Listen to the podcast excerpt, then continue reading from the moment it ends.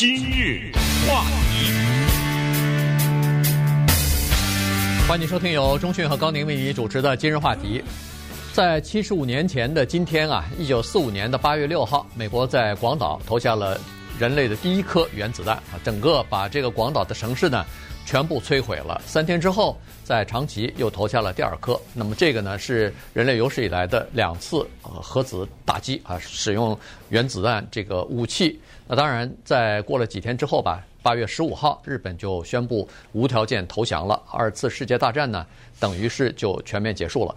那么今天呢，在这个时间里头呢，我们倒不是说回顾历史哈，是跟大家讲一下以前所没有公布出来的一些事情。什么事儿呢？就是在二次世界大战之后啊，一直到冷战时期，其实一直到这个二十一世纪啊，进入到二十二零一几年的时候。世界上还有一些国家在进行核子试验。那么，在进行核子试验，不管是地下试验还是这个大气的核子试验呢，实际上都会造成除了是破坏环境的因素之外，哈，其实还造成了很多人因为这个核子试验而丧生。所以呢，今天我们把这个事儿稍微聊一下，因为在这个之前呢，许多的数字和事情呢都是保密的。嗯，呃，原子弹这件事情在七十五年前的今天呢。绝对的是起到了一个翻天覆地的改变历史的作用，因为它让人类第一次看到自己毁灭自己的能力原来是这样的，而且同时呢，人类也看到了核打击的立竿见影的效果。我扔下去，战争就结束了。同时，最重要的就是人类明白了一个古老的道理，就是杀戮，尤其是大面积的杀戮，如果能够自我辩解。如果能找到它的合理性的话，那我们可以眼睛都不眨的做这个杀戮，因为在广岛、长崎那两颗原子弹背后，大大的写了两个字：活该。谁让你发动战争呢？那一次的原子弹是炸死了前前后后吧，包括后来的辐射是十五万人。那我们也可以想象，这十五万人当中肯定大量的是平民了，呃，不一定都是军人，所以。这个就是原子弹的力量，这就是解释为什么在二十一世纪以后，也就是第二次世界大战以后，各个国家曾经有过叫做核武竞赛，各个国家曾经在拼命的发展，包括中国的叫所谓两弹一星，两弹一星可能比我们小的人都不知道了吧？高年、嗯、对，对吧？对，呃，在中国大陆有一个发展计划，宏伟计划，早年叫两弹一星，拿两弹？原子弹、氢弹。拿一星人造卫星？后来在毛泽东在世的时候，全部实现。啊，因为毛泽东呢，他讲过一句名言，叫“没有那东西，人家说你不算数”。然后他特别有意思，他的讲话那种方式叫做，后来一直被引用叫“搞一点原子弹”，这就是他的话呃原原话，“搞一点原子弹”。哎，结果在一九六四年十月十六号，中国大陆的第一颗原子弹。试射成功，或者说叫试验成功，试爆试爆成功。那么同时呢，让中国就正式的加入到国际原子弹俱乐部中，成为它的第五名成员。那么七十五年以后的今天，让我们思考的是，这个世界因为有了原子弹，实际上变得更加的动乱。原子弹它是一个阴影，笼罩在人类的整体的生存的当中。现在全世界一共有八个国家，至少是公开的，是说有原子弹。然后自从一九四五年投下了广岛、长崎的两颗原子弹之后，人类一共进行过多少次核试验呢？超过两千次，你能想象吗？嗯，超过两千次，而且这两千次每一颗原子弹和后来的威力更大的氢弹，每一颗的试射。都是广岛和长崎的那个不知道多少倍，大的那个是一千倍、上千倍。嗯，那你想想，这个地球，不管你找一块荒无人烟的地方也好，你是跑到大气里也好，它能对地球没有影响吗？能对地球下面生活的人没有影响吗？所以，我们今天就看一看，在一九四五年七十五年的前的八月六号以后，全世界各个地方在什么地方挑什么地方进行的。核子实验，然后当地的人民付出了什么样的代价？对这个核子试验，有的时候你呃不知道，因为它所有的东西都是保密的，它的各种各样的数据啊，对当地的气候、大气和土壤这种环境、生活环境的污染呢、啊，有很多人不知道哈，或者说是在那个时候就打着保密的这个旗号呢，很多东西它就理所当然的不告诉。附近的居民啊，你受到过核辐射的这个影响等等，对你的生活、对你的健康可能会有影响，都不说啊。所以呢，这个就到后来造成很多的这个诉讼啊，打官司。呃，其实，在四九年八月六号投射第一颗原子弹，四五年啊，四五年投投放第一颗原子弹之前的一两个星期吧，在美国的新墨西哥州进行了人类第一次的。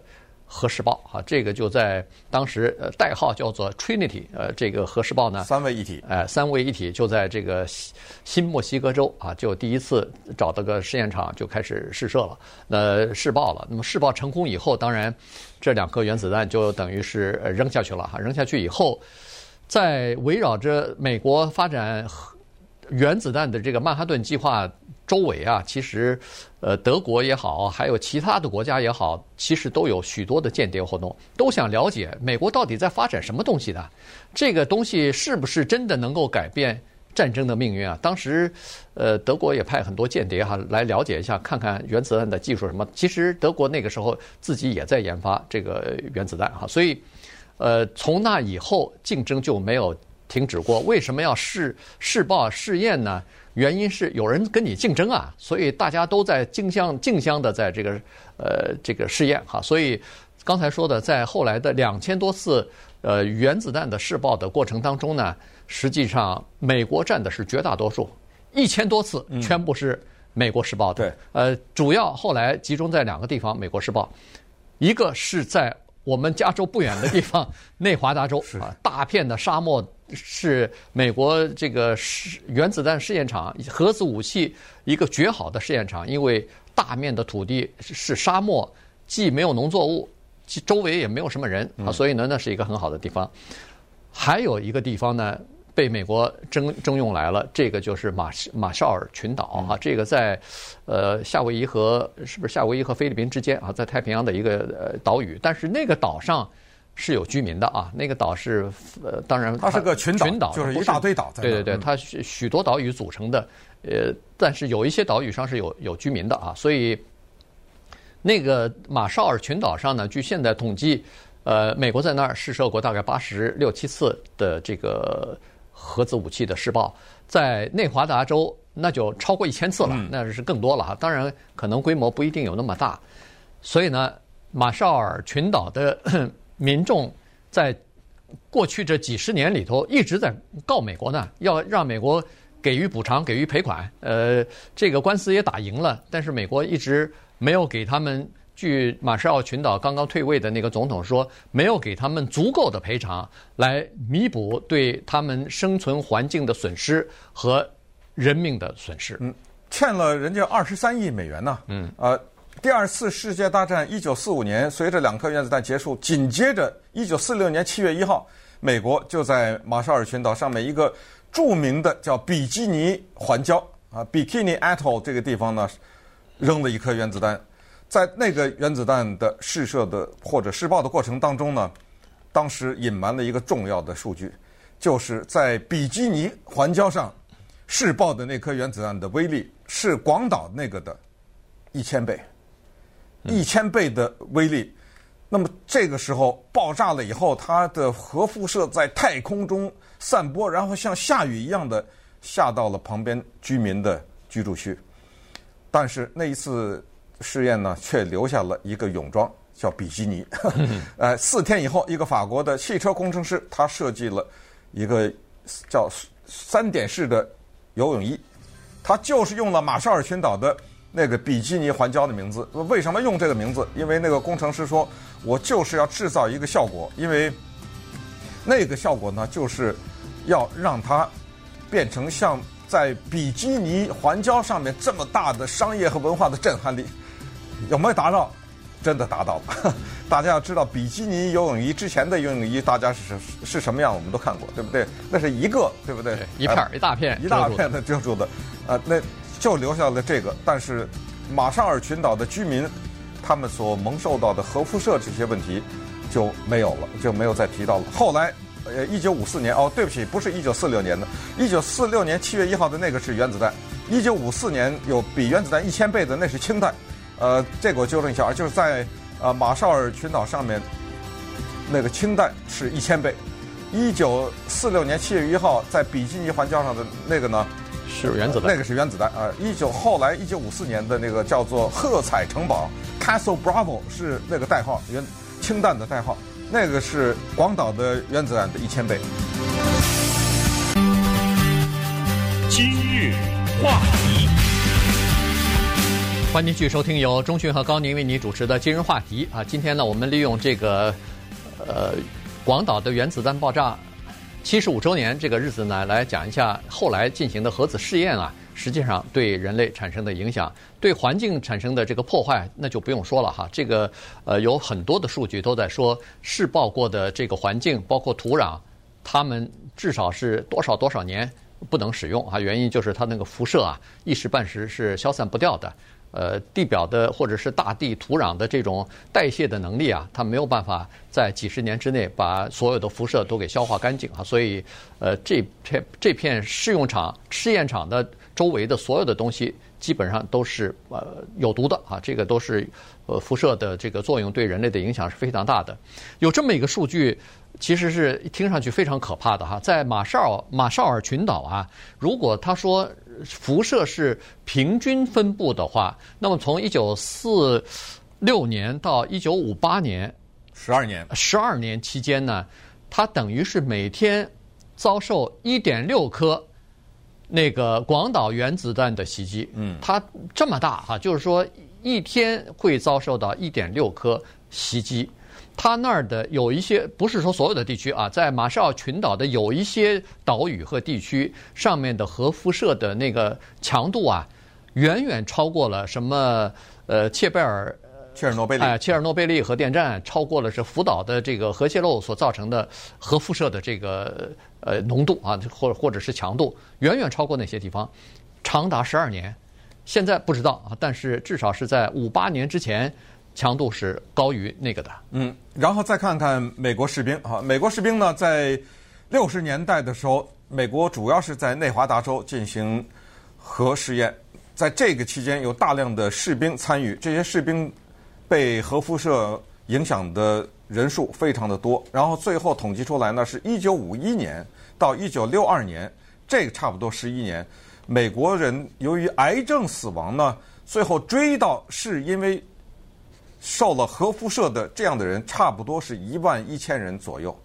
癌症有别的原因，对不对？嗯、但是追到那核辐射的，那一追就追出来了嘛。哦，当年他参加过内华达的核试验嘛，对不对？对，一下就追出来。这是一九五一到一九六二。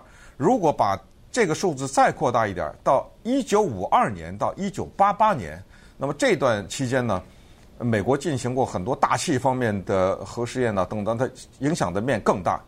这一段时间，美国人因为核辐射而罹患各种怪病或者是癌症死亡的人数十四万五，呃，这可是人家那个研究者给我们的数字啊，这不是我们说的。所以，一九五二、一九八八有这么多，而且是至少十四万五，这非常可怕。这个数字。对。呃，刚才说到各国因为需要原子弹才能有发言权，那在。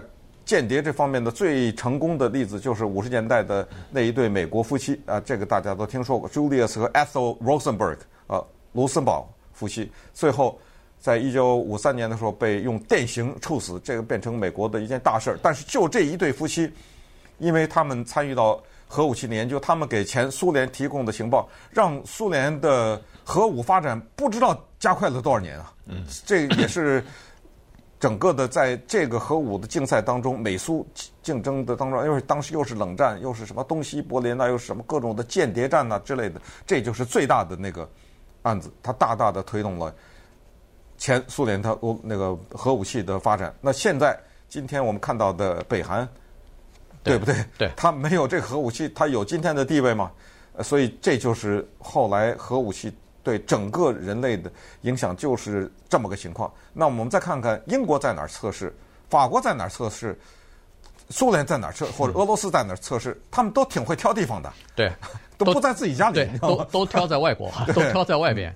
呃，苏联呢，当然，呃，在冷战期间是和美国进行这个核军备竞赛嘛，所以他们的核子武器的试验也是必不可少的。但是呢，他们挑的地方呢是在哈萨克斯坦，哈萨克斯坦啊，我们都知道哈萨克斯坦在中亚那个地方，呃，很多地方也都是沙漠哈，所以呢，当时挑在他们的那个地方。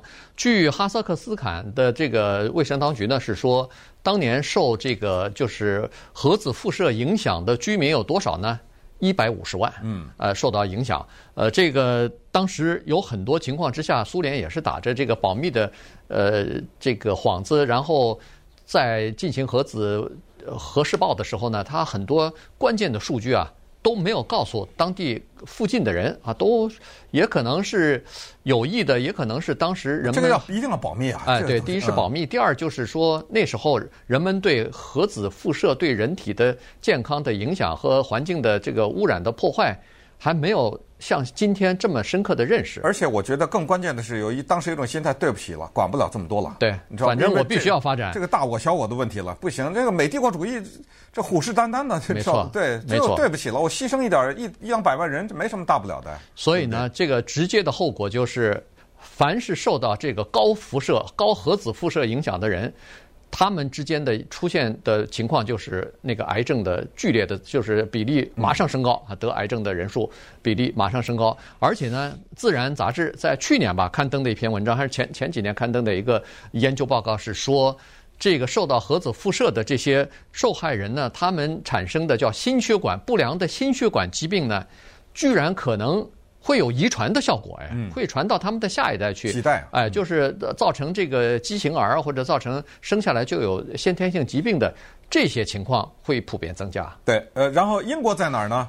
他也会挑地方。他跑到他到澳大利亚那儿去了。澳大利亚不是号称地广人稀吗？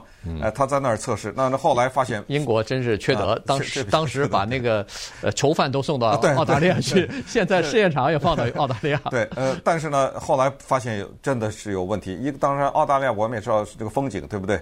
呃，一个是对大自然的破坏，再一个就是确实对当地的人呐、动物啊什么之类，他这种核辐射。后来他弄到一个什么莫尔登。岛呃，跑到那儿去测试，就是在大西洋西南的那种莫尔登的。后来又报道波利尼西亚什么那个地方，有个叫做呃圣诞节岛，圣诞岛，那圣诞岛吧，反正就跑到那儿去测试。但是现在发现，英国当时也做了一些隐瞒，当地的居民后来发现得一些奇怪的血管的病啊、癌症啊什么之类的，后来都追溯到那儿去。嗯，于是呢，呃，人类。各一些政府有核武器的政府就开始签订，大家都听到了什么部分禁止核试验条约了，什么全面禁止核武试验条约了，什么一百多个国家参与签名了。后来最后九六年克林顿的那个全面禁止是一百八十三个国家呃签名啊，呃什么之类的啊，就开始采取一些行动。但是中国、法国呢，这两个国家基本上还是有他自己的测试，但是它却是大气的这种方式。中国在新疆那一代，对。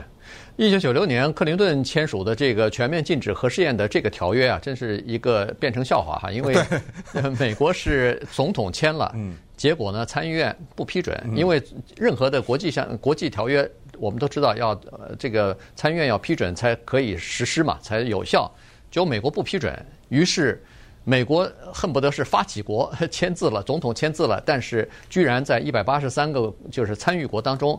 美国没有参加啊，所以这个是一个挺大的事情。当然，刚才说了，呃，中国和这个呃什么印度啊、巴基斯坦啊这些国家，在九十年代的后期呢，也进行过若干次的核子试验。但是到了哦九十年代后期的时候呢，基本上就停止核试验了。也就是说到九十年代之后，全世界都没有再进行大气的和地下的核子试验了。冷战结束了啊。哎，冷战结束了，唯有一个国家例外。